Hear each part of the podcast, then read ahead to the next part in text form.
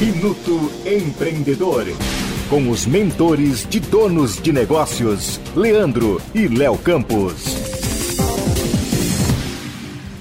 Este Minuto Empreendedor é dedicado a você que acha que já está velho ou velha demais para sonhar. Será? Os números provam o contrário, hein? Inclusive, segundo o IBGE, nos últimos 13 anos, houve um aumento de 57% de empreendedores com idades entre 50 a 59 anos. É isso mesmo, Lê. E para quem ainda acha que é tarde demais, basta dar uma olhadinha em como nasceram algumas grandes marcas.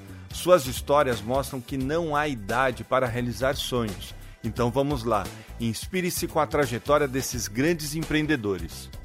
E eu trago primeiro aqui Henri Nestlé. Inventou a farinha láctea aos 52 anos, observando os problemas de desnutrição infantil enfrentados por algumas famílias lá na Suíça.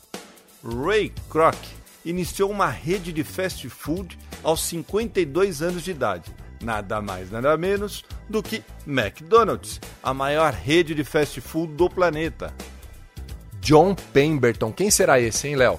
Ele inventou um refrigerante aos 55 anos, enquanto testava medicamentos para dores no estômago. Esse farmacêutico só descobriu a fórmula do refrigerante mais vendido no mundo, que é a Coca-Cola.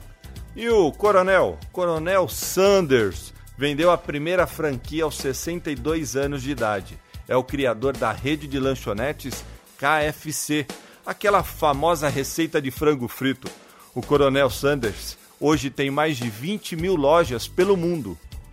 É isso mesmo, viu só? Sua experiência e talento também podem gerar muito valor.